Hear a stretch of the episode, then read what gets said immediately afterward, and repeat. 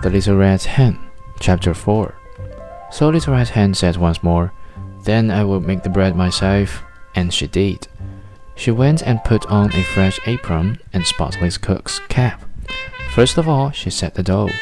When it was time, she brought out the molding board and the baking tins, molded the bread, divided it into loaves, and put them into the oven to bake. All the while, the pig, the cat, and the rat looked on with amusement. At last the great moment arrived. The unmistakable delicious odor of fresh baked bread wafted on the autumn breeze. Everywhere the barnyard citizens sniffed the air with delight. The little red hen ambled in her piggly-peggly way toward the source of all this excitement. She did not know whether the bread would be fit to eat, but joy of joys! When the lovely brown loaves came out of the oven, they were done to perfection.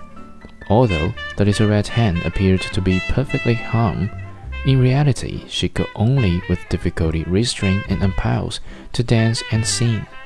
Then, probably because she had acquired a habit, the little red hen called, Who will help to eat the bread?